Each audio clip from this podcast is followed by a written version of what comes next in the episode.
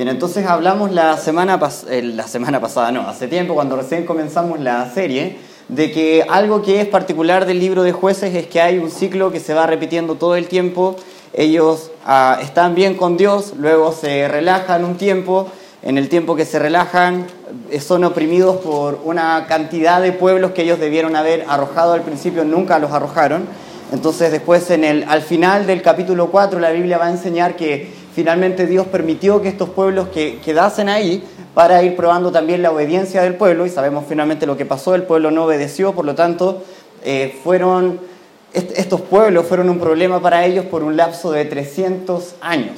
Entonces una realidad bien triste del pueblo de, de Dios que simplemente por, no, por obedecer a medias terminaron con 300 años de de nada de felicidad, solamente estaban felices por un tiempo, muy mal por otro, y si vamos comparando un poco los, lapsos de donde están bien versus los tiempos en que están mal, a veces ahí llegan a ganar los tiempos que están mal versus los tiempos que están bien. A veces se parece un poco a nuestra vida espiritual, cuando estamos un poco inestables y no estamos siendo firmes y obedientes a la palabra de Dios, estamos bien un día, mal el otro, y quizás si hiciéramos un análisis del último tiempo, Ah, puede ser un poco triste sumar las veces que hemos estado mal versus las veces que hemos estado bien. Ah, y quizás, bueno, cada uno en su propia vida puede, ser el, puede hacer el análisis. Mientras, antes que lleguemos a la historia del capítulo 3, vea el capítulo 2. Va a contar un poco de, de qué es lo que está pasando en el libro. Mire lo que dice el versículo 16, capítulo 2, versículo 16. Ah, cuenta un poco de cuál es la idea del libro de los jueces, y Jehová levantó jueces que los librasen de mano de los que les despojaban. Entonces venía un pueblo, le despojaban, ellos son dueños de la tierra, pero de pronto viene cualquiera y simplemente los saca, y ellos se vuelven los esclavos de, en, la tierra que ellos deberían haber sido los, los, amos y señores. Entonces dice la Biblia que Jehová iba a enviar jueces, los jueces ah, eran estos líderes que podían ser políticos y militares a la vez. Samuel va a ser el último que finalmente va a ser político, no militar, pero sí profeta, entonces espiritual y político a la vez. Versículo 17, la respuesta del pueblo a la, a la, a la solución de Dios. Pero tampoco oyeron a los jueces, sino que fueron tras dioses ajenos, a los cuales adoraron, se apartaron pronto del camino en que anduvieron sus padres obedeciendo a los mandamientos de Jehová. Ellos no hicieron así y cuando Jehová les levantaba jueces, Jehová estaba con el juez y los libraba de mano de los enemigos todo el tiempo de aquel juez, porque Jehová era movido a misericordia por sus gemidos a causa de los que les oprimían y afligían. Lo que dice el versículo 19 es bien interesante. Más acontecía que al morir el juez, ellos que hacían, volvían atrás. Todo de nuevo, volvían atrás y se corrompían más que sus padres siguiendo a dioses ajenos para servirles e inclinándose delante de ellos y no se apartaban de sus obras ni de su obstinado camino. Entonces, esto es lo que va a pasar por 300 años y llegamos al capítulo 3 y va a aparecer el primer juez, su nombre es Otoniel. Mire lo que dice versículo 7 del capítulo 3. Hicieron pues los hijos de Israel lo malo ante los ojos de Jehová y olvidaron a Jehová su Dios y sirvieron a los Baales y a las imágenes de acera, y la ira de Jehová se encendió contra Israel y los vendió a mano de Cusán Rizataim, rey de Mesopotamia, y sirvieron los hijos de Israel a Cusán Rizataim ocho años.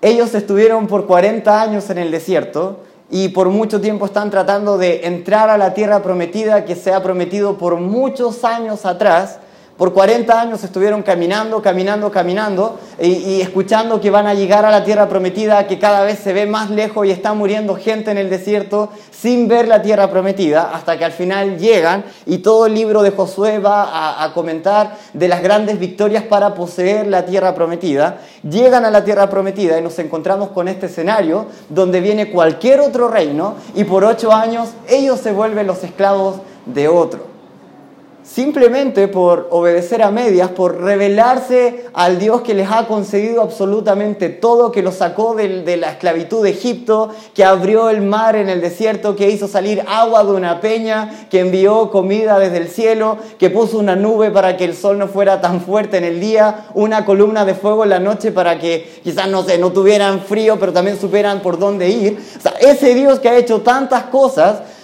muy fácil le olvidaron y la consecuencia es que por ocho años ellos están siendo esclavos nuevamente de un reino. Versículo 9. Entonces clamaron los hijos de Israel a Jehová, y Jehová levantó un libertador a los hijos de Israel y los libró, y los libró. Esto es a Otoniel, hijo de Cenaz, hermano menor de Caleb. No sé si recuerda la historia de los dos espías están ahí por entrar a la tierra prometida y envían 12 espías, uno de cada tribu, para que espíen la tierra y vean cómo está. Vuelven y el informe de 10 es que no vamos a poder, la gente es súper gigante, nosotros nos vemos como langostas al lado de ellos, nos van a comer, no vamos a poder hacer absolutamente nada. Solo dos dieron un buen informe, Josué y Caleb. Ese es el, Caleb que es, el viene siendo como que el, abuelo, bueno, familiar de Otoniel, ya para no estar entrando en tanto detalle. Otoniel viene siendo familiar de este Caleb, que fue uno de los dos que sí confió en Dios, que sí fue capaz de alentar al pueblo, así nosotros sí vamos a poder, Dios está con nosotros, así que qué importa si son grandes o no, vamos a devorarlos como pan. Eso fue lo que dijo Caleb, una frase bien buena, parece que era chileno Caleb, ¿ya? Lo vamos a comer como pan, con mantequilla, ¿ya? Entonces, Otoniel Ah, sin duda estaba haciendo honor al, nombre de, su antepasado Caleb, siendo alguien que va a liberar al pueblo. Versículo 10 dice, y el Espíritu de Jehová vino sobre él y juzgó a Israel y salió a batalla, y Jehová entregó en su mano a Cusán Rizataim, rey de Siria, y prevaleció su mano contra Cusán ah, Rizataim. Y reposó la tierra cuarenta años, y murió Toniel, hijo de Cenaz. Todo bien, 40 años, hemos estado 8 años oprimidos, Dios nos escuchó clamar, por favor, ayúdanos, ahora sí que nos ponemos las pilas, ahora sí que vamos a obedecer, ahora sí que nos vamos, vamos a obedecer todo lo que tú dices y vamos a andar bajo tus principios, tus preceptos, porque entendemos que eso nos hace bien. Entonces, Dios escuchando el clamor del pueblo, ok, les voy a enviar a alguien, Otoniel, anda tú y yo voy a estar contigo. Viene el Espíritu de Dios sobre Otoniel, da una gran victoria, peleó contra un reino que los tenía oprimidos, dio la victoria, no pudieron los el otro reino contra Israel y han reposado 40 años. Por 40 años ellos están muy felices, por 40 años están eh, siendo prósperos, están llenos de paz y uno podría decir, borrón y cuenta nueva y se acabó el libro de jueces. Pero mire lo que dice, versículo 12. Volvieron los hijos de Israel a hacer lo malo ante los ojos de Jehová, y Jehová fortaleció a Eglón, rey de Moab, contra Israel por cuanto habían hecho lo malo ante los ojos de Jehová. ¿No le parece un poco familiar la historia? Y, y de pronto estamos tan afligidos, estamos tan mal, porque sabemos que hemos salido de la cobertura de los principios de Dios y vuelto a, a dioses ajenos, algún vicio, alguna relación no correcta, algún hábito no piadoso, como si eso nos hubiera dado la paz y la tranquilidad. Ahí estamos afligidos y ya, Dios, ahora sí me comprometo a que este año 2019 voy a andar todo súper bien. Dios envía, no sé, al pastor algún mensaje de la iglesia, algún evento en particular que trae alivio y uno se pone firme después de la vida espiritual, vuelve a retomar los hábitos espirituales, a leer la Biblia, a congregarse fielmente, a compartir la fe y de ahí a un tiempo, un año, un año y medio, ya no leo tanto la Biblia, no oro tanto, vuelvo a hábitos antiguos, vuelvo a contactar a gente que no debería contactar, vuelvo a ir a lugares donde no debía ir y ahí estamos nuevamente en el barro otra vez. Y dice la Biblia que en esta ocasión Dios ocupó a Mesopotamia, ahora está ocupando a Moab. Versículo 13. Este juntó consigo a los hijos de Amón y de Amalek y vino e hirió a Israel y tomó la ciudad de las palmeras. Esto es bien interesante.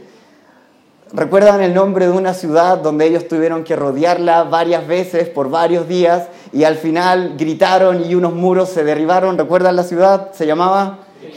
Bien, ya. Qué bueno, yo no tuve que soplar. Me siento mejor que el pastor Jason y Francisco cuando dan una pregunta nadie responde. Ya, bien. Jericó.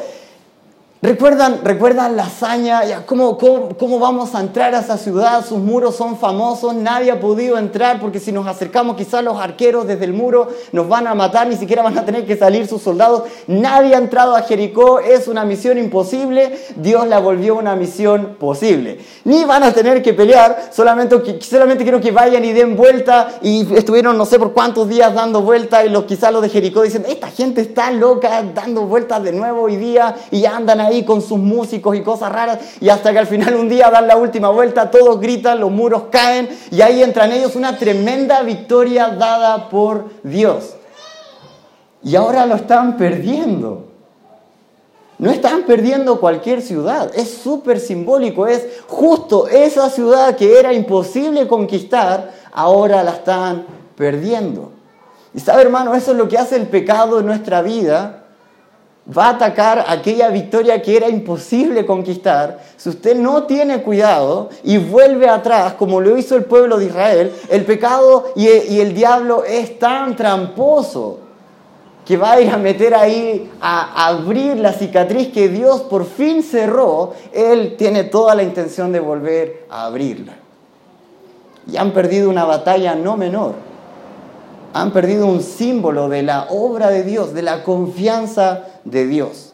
Versículo 14, y sirvieron los hijos de Israel a Eglón, rey de los moabitas, 18 años. ¿Se acuerdan cuánto sirvieron primero a, los de Mesopotamia? Solo 8 años. Y quizás ellos estaban sufriendo ahí, 8 años, ya van 8 años, ya Dios por fin nos liberó. Ahora estarán 18 años. Hay hijos que están naciendo al principio de este periodo un judío a los 12 años tenía esta ceremonia ah, bien famosa del bar mitzvah, y a los 12 años ellos están celebrando el, bar mitzvah y todavía son esclavos, y están cumpliendo 18 años y siguen siendo esclavos. 18 años de esclavitud. Toda esta historia se va a generar en este contexto. 40 años de reposo y prosperidad simplemente sacaron lo peor de ellos. Se relajaron, olvidaron a Dios, estuvieron demasiado tranquilos para volver a considerar a Dios. Se han olvidado de Dios y caen en 18 años de nueva esclavitud. Han perdido triunfos importantes. Y el pecado, tenemos que entender que el pecado nunca va a quedar impune. Es algo que debemos entender. Dios tomó a, tres diferentes reinos para, para, disciplinar al pueblo de Israel. Vemos el principio a Mesopotamia, ahora a Moab y en el capítulo 4 Dios va a usar a Canaán, pero Dios siempre está usando otro reino para poder castigar a su pueblo desobediente. Nunca va a quedar impune el pecado. Y quiero que veamos la historia Dios va a levantar un hombre llamado Aod, buen nombre, si le quiere colocar a su próximo hijo Aod. Bueno, se van a burlar de él todo el colegio quizás, así que bueno, solo lo vamos a leer de la Biblia. ¿amén? Entonces dice versículo 15 nuevamente, y clamaron los hijos de Israel a Jehová, y Jehová les levantó un libertador, a perdón, a un libertador, Aod, hijo de Gera, benjaminita, el cual era zurdo.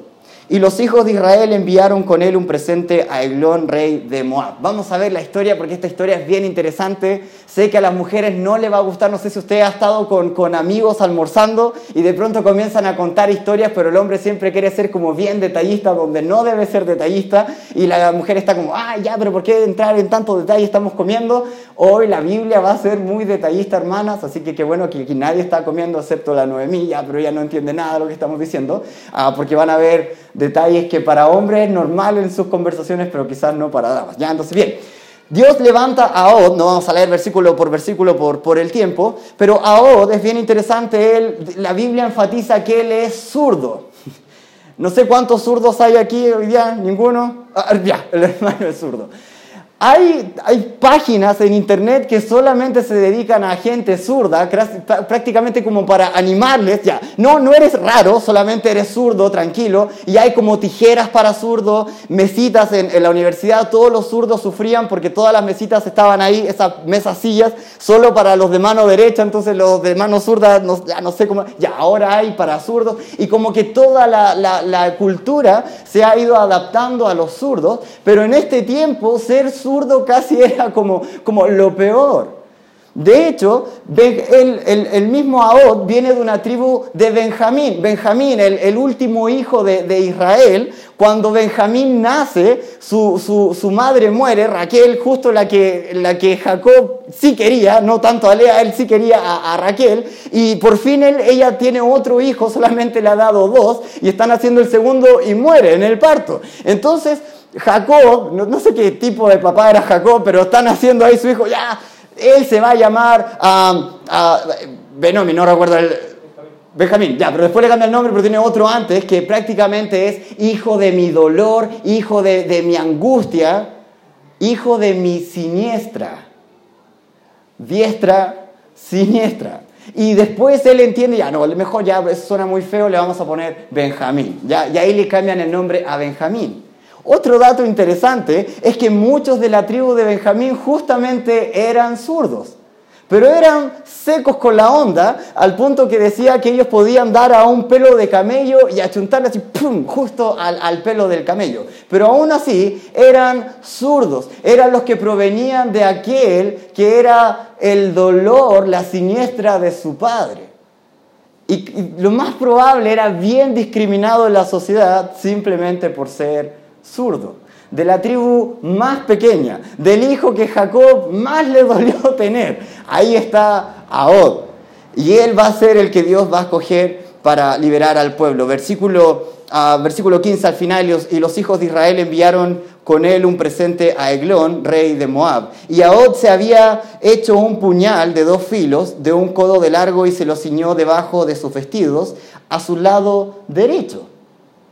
Otro dato interesante, todos los soldados, como eran diestros, normales para la sociedad, no, hermano Iván, ya, en ese tiempo, ya, todos entonces si eres derecho, tu espada obviamente va a estar en su vaina al lado izquierdo, porque tú la sacas así. Entonces cada vez que uno iba a un lugar bien importante donde estaba el rey, ellos no se iban a molestar de ver ambos lados, solamente ya, a ver, eh, descúbrete el lado izquierdo, ya, no hay espada, puedes pasar. Porque casi tenían como ya, el zurdo es tan incapaz que jamás va a usar un arma, entonces ¿para qué nos vamos a dar el tiempo de ver si tiene una espada al otro lado? O sea, ¿cómo la vas a sacar? Imposible, ¿ya? Entonces solo revisaban el lado izquierdo porque era de ahí donde un derecho podía desenvainar su espada. Y Eglón lo, lo que hace, se fabrica una espada de un codo, vaya a ver el codo de, quién, ya abre un codo, imagine usted la, densidad de la espada, y se la ciñó a su lado derecho, lugar que nunca hubieran ah, investigado antes de entrar a una oficina importante. Versículo 17. Y entregó el presente a Eglón, rey de Moab, y era Eglón hombre muy grueso. no vamos a entrar en detalle qué significa que es muy grueso, porque la misma Biblia va a decir que es muy grueso. Ya, no era delgado. Inmediatamente sabemos que ya, si es grueso no es delgado, etc. Ya, 18. Y luego que hubo entregado el presente, Ah, despidió la gente que lo había traído, mas él se volvió desde los ídolos que, es, que están en Gilgal y dijo, rey, una palabra secreta tengo que decirte. Esta frase prácticamente la tomó el rey como vengo a darte un mensaje divino de parte del Dios de Israel y como, como finalmente toda esta gente era bien pagana y adoraban a cualquier dios, a causó casi eh, una intención de escuchar porque era un nuevo oráculo y obviamente era interesante escuchar lo que el oráculo iba a decir, que era bien famoso en ese tiempo. Él entonces dijo, calla, y salieron de delante de él todos los que con él estaban. La sala está sola, solamente está el rey y está Ahod el rey de Moab, que los tiene cautivos por 18 años, y Od, que simplemente se ve como un sirviente más, un mensajero más, pero tiene una gran sorpresa ahí para el rey Eglón. Versículo 20. Y se le acercó a Od, estando él sentado solo en su sala de verano, y Od dijo, tengo palabra de Dios para ti. Él entonces se levantó de la silla. Entonces alargó a Od su mano izquierda, ellos están bien cerca porque iba a dar un mensaje casi al oído. Se levantó a Od, se le acercó. Ah, yo me perdí, ya, versículo 21. Estoy tan emocionado con lo que viene aquí, ya estoy perdido, ya, 21. Entonces alargó a Od su mano izquierda y tomó el puñal de su lado derecho y se lo metió por el vientre. de tal manera que la empuñadura entró también tras la hoja y la gordura, y ahora entendemos por qué era grueso, ¿verdad? Ya. Entonces, y la gordura cubrió la hoja porque no sacó el puñal de su vientre y salió el estiércol. Yo no sé si las hermanas quieren imaginar este cuadro, pero yo les voy a ayudar. Entonces, Eglón, yo traigo un mensaje de parte del Dios de Israel. La sala de verano que él tenía, cuentan los, estudiosos, que era prácticamente en una esquina de la sala, un, prácticamente una especie de terraza dentro de, de la oficina, donde solamente había como una silla y bien abierto, bien ventilado, prácticamente era el sector más ventilado de la sala. Y ahí estaba este tipo y, no hay nadie en la sala porque él pidió que todos salieran porque va a escuchar un oráculo nuevo que probablemente no ha escuchado de este pueblo que cautivaron hace 18 años. Estaba súper interesado. Aquí se hace bien, bien, bien práctico. la curiosidad mató al, ratón o al gato. Al, al gato, ya, la curiosidad mató. Ya, tienes un, un mensaje de parte de tu Dios, quiero escucharlo. Ven, todos salgan de la sala, no quiero que nadie escuche porque es un mensaje solamente para mí. Se acerca a Od, le han revisado su lado izquierdo y no lleva espada, lo que no saben que él la tiene al lado derecho, se acerca prácticamente a la, distancia de dar el mensaje al oído y saca su espada del largo de un codo y la entierra en el vientre hasta la, hasta la empuñadura, se queda allá adentro, ya está saliendo todo de los intestinos, el hombre está ahí botado y él simplemente ahora sale de la sala cierra la puerta, pone llave, están los guardias afuera, le están viendo tranquilo, relajado, bueno, terminó su mensaje, él simplemente se va. Y están ahí esperando, no hay ruido, no hay nada. Versículo 23, y salió Od al corredor y cerró tras sí la puerta de la sala y las aseguró con el cerrojo. Cuando él hubo salido, vinieron los siervos del rey, los cuales viendo las puertas de la sala cerradas, dijeron, sin duda, Él cubre sus pies en la sala de verano. Esto significa lo que uno va a hacer al baño, ¿ya? Específicamente del número 2, ¿ya? Entonces ahí puede poner al lado, ya, número 2. No, no lo haga eso en su Biblia, ya sería muy malo. 25. Y habiendo esperado hasta estar confusos, porque él no abría las puertas de la sala, tomaron la llave y abrieron, y aquí su señor caído en tierra muerto. Versículo 26. Más entre tanto que ellos se detuvieron, Ahod escapó y pasando los ídolos se puso a salvo en Seirat. Y cuando había entrado, tocó el cuerno en el monte de Efraín, y los hijos de Israel descendieron con él del monte, e iba delante de ellos. Entonces él les dijo, seguidme, porque Jehová ha entregado a vuestros enemigos, los moabitas, en vuestras manos. Y descendieron en pos de él, y tomaron los vados del Jordán a Moab, y no dejaron pasar a ninguno. Y en aquel tiempo mataron de los moabitas como diez mil hombres, todos valientes y todos hombres de guerra, no escapó ninguno. Así fue subyugado Moab aquel día bajo la mano de Israel y reposó la tierra 80 años. Bien interesante la historia, bien rara, pero finalmente, nuevamente, Dios en su misericordia les da la liberación. Ya, algunas aplicaciones y, terminamos. Sé que todos quieren ir a, almorzar, a tomar once ahora, ya con toda la historia. Dios va a enviar un libertador 18 años, ellos no se daban cuenta, no, no sé si no se daban cuenta en el estado en que estaban, o simplemente no confiaban que Dios podía dar la salida, pero no han clamado a Dios en 18 años, hasta que por fin lo hacen y piden ayuda a Dios de nuevo, y Él les va a enviar un libertador. Su respuesta es un zurdo, alguien que ellos consideran incapaz de hacer quizás cualquier cosa, de la tribu de Benjamín, una tribu la más pequeña de las doce, ¿cómo Dios va a llamar a alguien de la tribu más pequeña? Dios llama a un benjaminita y zurdo. Aod recibe el llamado de Dios, pero no simplemente se queda ahí sentado haciendo nada. Dice la Biblia que él va y prepara una espada a su medida, a su comodidad, a, su, a sus capacidades. Bien, yo no, la mayoría de las espadas están hechas para los derechos, yo no soy derecho, ¿cómo lo hago? No importa, no me quedo sentado, voy, fabrico una espada y la adapto a mis necesidades, pero yo no me voy a quedar sentado. Dios me ha llamado a hacer algo grande, voy a pagar el precio, no me voy a quedar sentado. Y ahí él fabrica su, su espada, su empuñadura y justo en el sector en que la puede ocupar.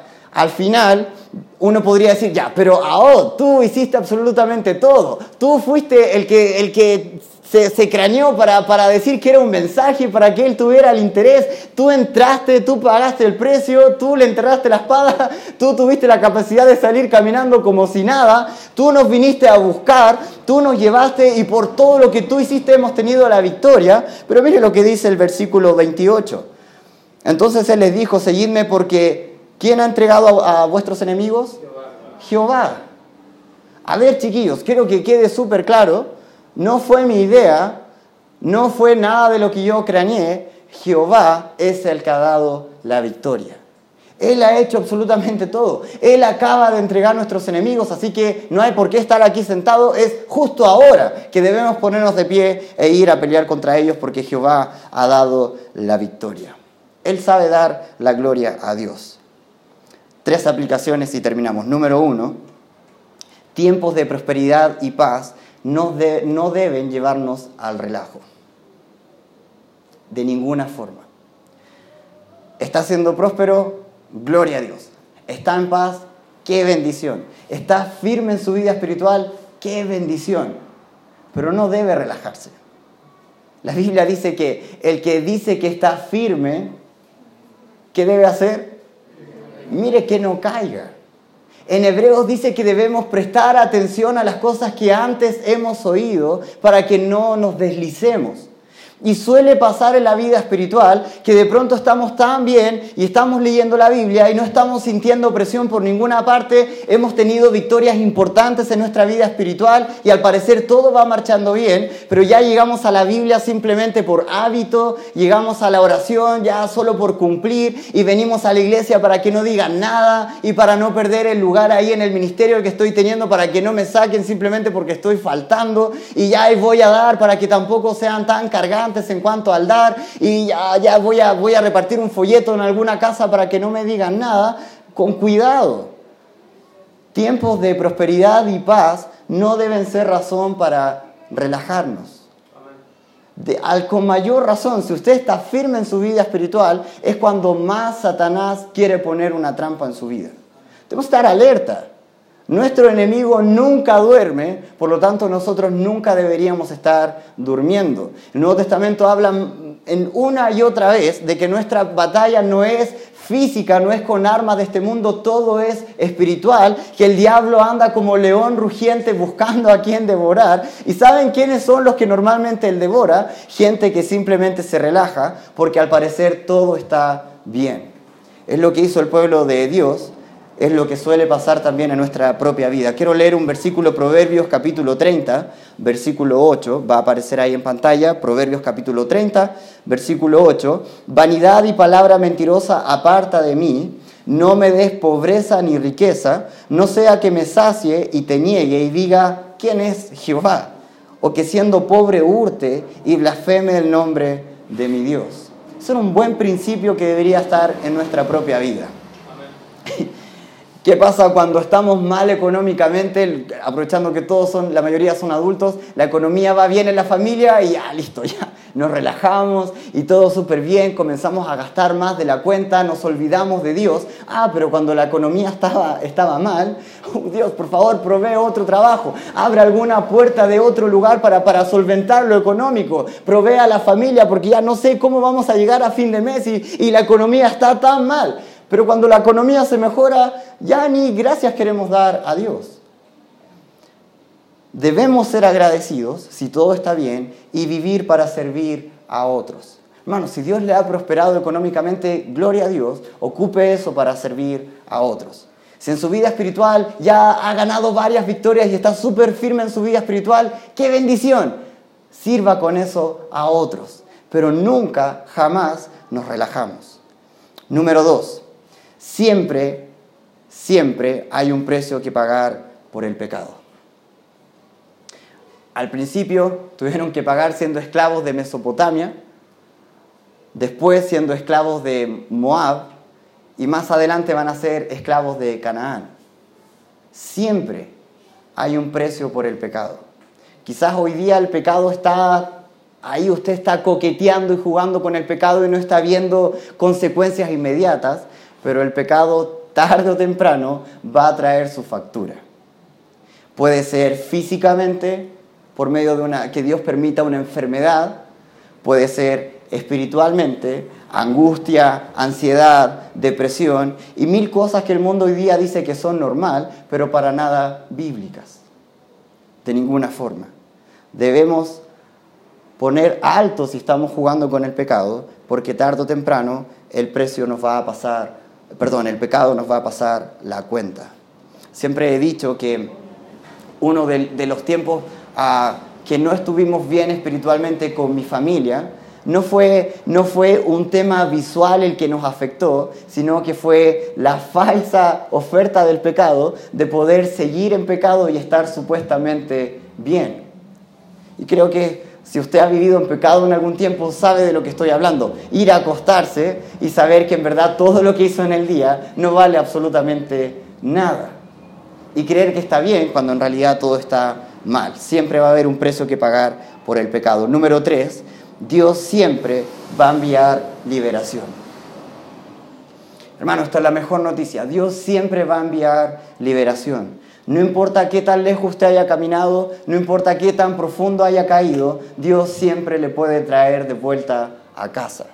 Dios siempre va a dar liberación. Y si no ha hecho paz con Dios, la invitación hoy día es que Dios ya envió al mayor libertador de todos, a Cristo Jesús, pagó la deuda del pecado en la cruz del Calvario y hoy está ofreciendo con brazos abiertos salvación, vida eterna y no hay mayor libertador que Él. Hoy debe hacer paz con Dios. Hoy es el día de ser salvo. Y para los que ya son salvos, Hoy es el día de confesar los pecados y volver a restaurar la comunión con Dios. Alguien dijo una vez que hay mil pasos para alejarse de Dios, pero solamente hay uno para volver.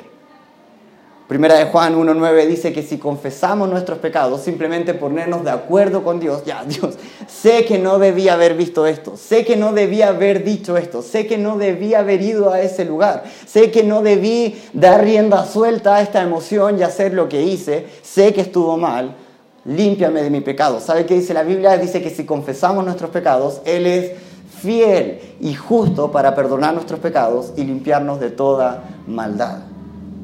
La gran pregunta que surge de esto es ¿por qué seguir esperando? ¿Por qué seguir esperando un día más? Hoy es el día en que usted puede confesar su pecado y restaurar su comunión con Dios. Tiempos de prosperidad y paz no deben relajarnos. Siempre hay un precio que pagar por el pecado. Dios siempre va a enviar liberación. Y al final, quiero terminar con esto, siempre puede ser aquel que marque la diferencia. Por 18 años nadie se ha levantado a decir, ya basta.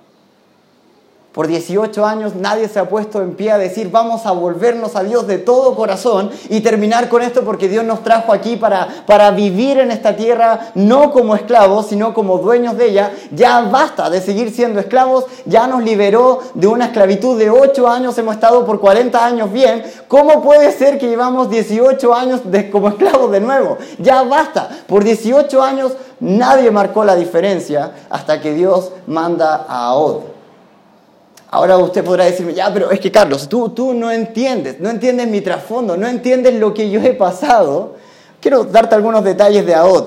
Su trasfondo de la tribu más pequeña, Jericó, la ciudad que acaban de perder, era de los benjaminitas. Su propia ciudad, su propio pueblo. Todas las tribus están mal, pero ellos son los que peor están porque acaban de invadir y perder su propia ciudad. Ahora hubiera dicho, no, Dios, llama a otro, llama, llama a los de Efraín, a los de Judá, hay como 11 más. ¿Cómo me vas a llamar a mí? Los de Benjamín estamos súper mal. Mira la catástrofe que acabamos de enfrentar, ¿cómo se te ocurre llamarme a mí? No fue lo que dijo Ahod. Y si Ahod no lo dijo, hermano, no importa tu trasfondo, no importa lo que estés pasando, Dios te puede usar. Otra cosa que vemos de él, no importa lo que esté viviendo. Dios, ¿cómo me vas a usar a mí, el zurdo? Habiendo tanto, tanta gente que sabe ocupar bien su mano derecha, me vas a llamar a mí. Todo el mundo me mira feo, nadie me quiere considerar a nada porque me consideran incapaz simplemente porque sé ocupar la mano izquierda y no la derecha. A él llamó. ¿Sabe que a veces somos tan rápidos para presentar excusas y tan lentos para obedecer. Y ya, pero es que Dios, es que soy tan joven. Dios, es que soy tan viejo. Dios, es que, que, tengo tantas cosas que hacer. Dios, es que ahora como no tengo nada que hacer, tengo que buscar algo que hacer y no, no tengo tiempo. No, deje de, prestar, de presentar excusas y obedezca al llamado de Dios en su vida. No importa el trasfondo, no importa lo que esté viviendo, no importa lo que se diga de ti. Simplemente ponte de pie, pon tu vida en las manos de Dios y deja que Él se encargue. ¿Sabe lo interesante de todos los hombres de la Biblia que obedecieron a Dios? Tenían tantas cosas no resueltas, pero ellos simplemente tuvieron que obedecer y Dios se encargó de las consecuencias. Y es la invitación a usted, hermano. No sé su trasfondo, no sé lo que la gente está diciendo de usted, no sé lo que está viviendo el día de hoy en su propia vida, pero sabe que Dios puede tomar todo eso y transformarlo en una gran obra de arte que solamente Él puede pintar. Simplemente obedezca, póngase de pie, sea aquel creyente que va a marcar la diferencia en su generación y deje que Dios se encargue de todo lo demás. Vamos a orar. Dios te doy muchas gracias por esta historia. Y a veces creemos que tanto detalle quizás puede ser distractorio y cosas por el estilo y quizás nos hemos reído e incomodado un poco con la historia, pero gracias por hablar a nuestra vida y hacernos entender que tiempos de relajo y paz no deben ser un tiempo para relajarnos. Nunca estamos en vacaciones en la batalla espiritual y ayúdanos a entender que Satanás quiere destruir nuestra vida, quiere destruir nuestro testimonio y debemos estar firmes, velando en todo tiempo. Nunca dejar hábitos espirituales que nos ayudan a, estar firmes y ayúdanos a estar siempre alertas a nuestra vida espiritual. Gracias Señor por, por entender que tú puedes usarnos en cualquier momento, en cualquier circunstancia no importa lo que estén diciendo, no importa lo que estemos viviendo, tú puedes hacer algo grande con nuestra vida. Y te pido Dios por, por, cualquier persona que el día de hoy esté jugando con el pecado sin considerar la consecuencia. Ayúdanos a entender que aunque no estemos viendo la consecuencia el día de hoy, tarde o temprano el pecado va a traer su factura y tendremos que pagar. Siempre hay un precio que pagar por el pecado. Ayúdanos a hoy retomar nuestra relación contigo si hay alguien aquí que no te conoce, que nunca ha hecho paz con Dios, que esta sea la tarde, que entienda que hoy es el día de salvación y puede hacer paz con Dios. Y para mis hermanos que entiendan que no deben seguir jugando con el pecado y hoy es la tarde para confesar su pecado y restaurar la comunión con Dios. Hazla ahora en la vida de mis hermanos y te daré la, la honra y la gloria en el nombre de Jesús. Sigan todos orando con su cabeza inclinada, ojos cerrados. Hermano, ¿cuál, ¿cuál está siendo tu realidad esta tarde? No sé cómo has llegado, no sé cuál es tu situación, pero una cosa